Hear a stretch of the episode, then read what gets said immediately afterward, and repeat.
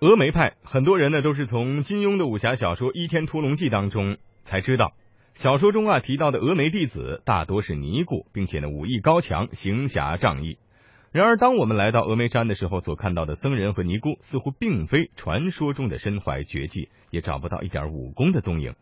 那么，峨眉山曾经习武的道人到哪里去了？为什么今天的僧人又不会武功？谁是真正峨眉派的主人呢？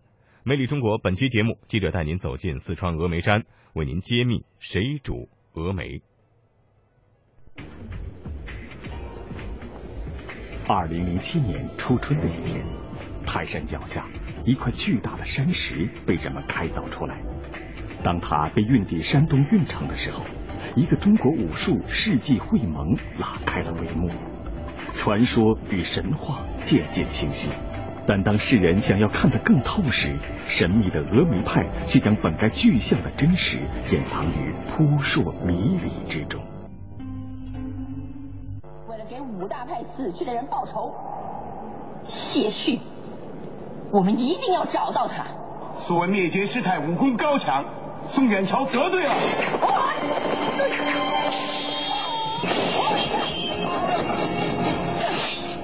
说起峨眉派。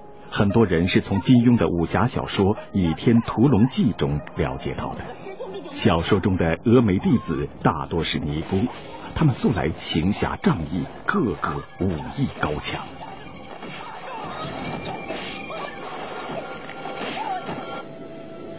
然而，二零零七年五月，中国武林在山东运城会盟时，当很多人都期待着峨眉派那些武艺高强的尼姑出场时，不料，却看到了一位俗家弟子。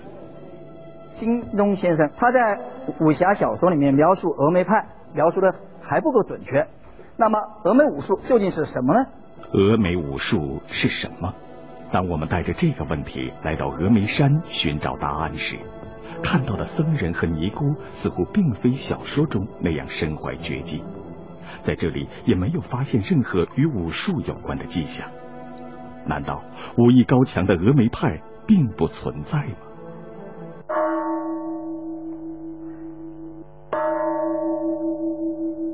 尼姑在佛家称作比丘尼，伏虎寺是峨眉山最大的比丘尼寺院。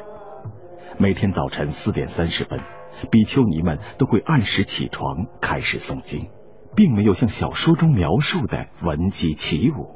然而，在早课之后，比丘尼们仍是没有一点练武的迹象。难道是小说中的描述出现了偏差？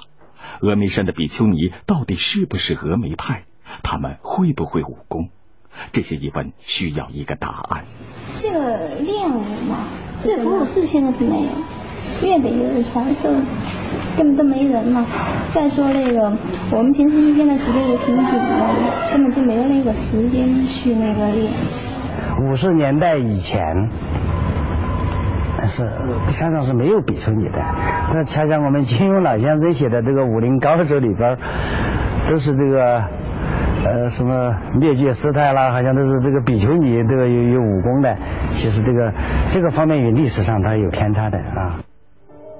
比丘尼进驻峨眉山只有短短五十年的历史，看来小说中的峨眉派只是一个虚构的幻象，他们根本就不会武功。那么，在比丘尼之外，是否有真实的峨眉派存在？峨眉山市档案馆现存有几万册关于峨眉山的史料，在漫长的历史中，我们并没有发现任何关于峨眉武术只言片语的记录。只是在《峨眉山志》中有一首道人拳歌，练拳的道人是否就是峨眉派？这些关于道人的描述让我们感到神奇。怎样的武功可以让一个道人双手变幻无穷？更不可思议的是“岩石崩裂”这一句，这是怎样的神功？关于征集峨眉武术的体系。峨眉武术与少林、武当并称中华武术的三大流派，已有三千多年历史。由于历史原因，大多数已失传，许多堪称峨眉派武学绝技的内家功法也不见。峨眉武术正在申报国家级非物质文化遗产，遗产的另一种解释便是已到了抢救的地步。当地政府也在寻找曾经的峨眉武术，是否能够找到那首诗歌中的“岩石崩裂，飞沙走”，没人有太多的把握。几天后，几位普通人找到我们，他们的职业各不相同，有的是商人，有的是教师，甚至有一位法院的法警，但有一个共同点。他们都自称为峨眉弟子。这些人拿出石头，打算用手臂或者手将石头砸裂。这或许就是岩石崩裂，飞沙走。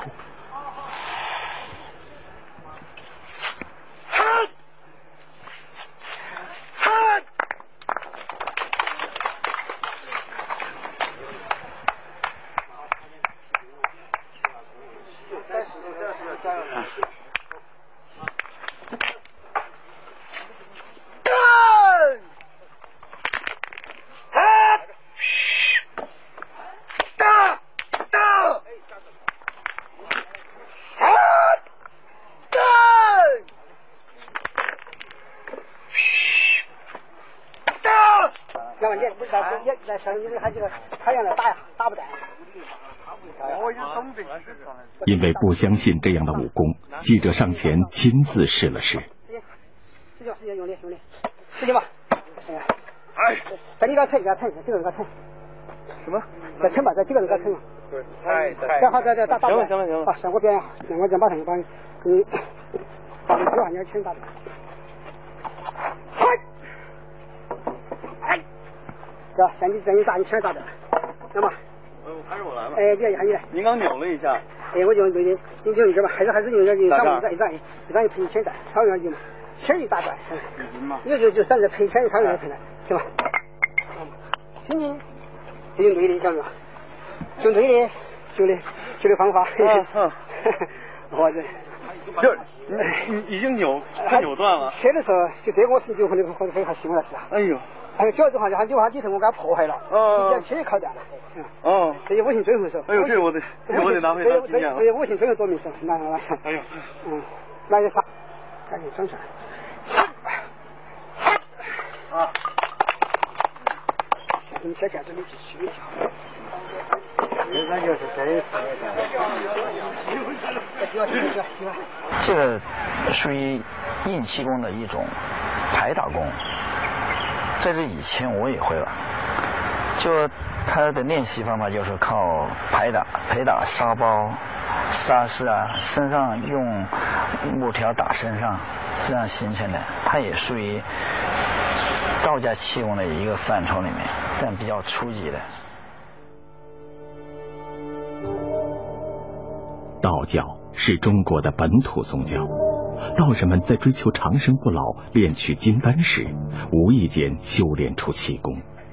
如果这些武师像他们所说的是峨眉派弟子，那么今天的佛教名山峨眉山必然有道人的存在。地图上显示，峨眉山浅山的建筑大多以道家的洞或者殿来命名。最为典型的是这座纯阳殿，很多人都知道。纯阳便是八仙过海中著名道人吕洞宾。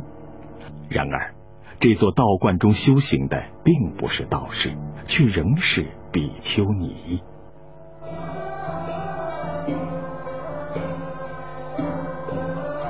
湖北武当山，中国道家圣地。每天，道人们都会用这样的方式祈求他们崇拜的神灵庇护。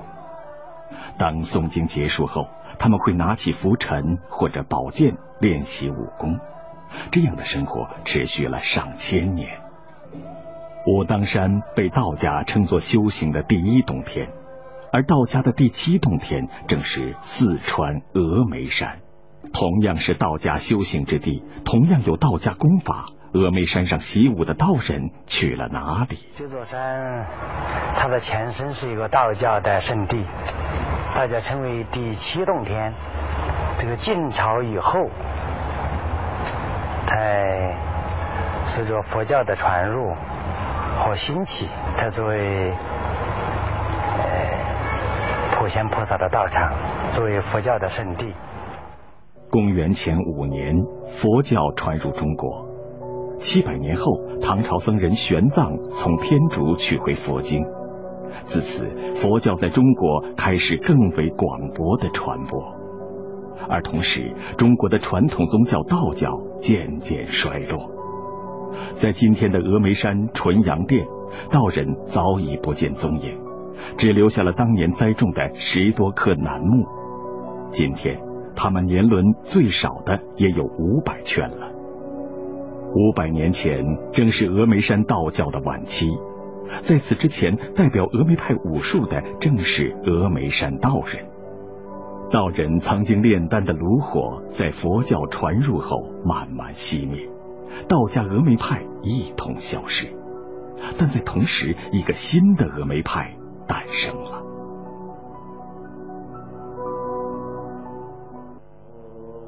双手合十。只为在虔诚修行后求得正果。在佛经中有四位菩萨可以为他们指引方向。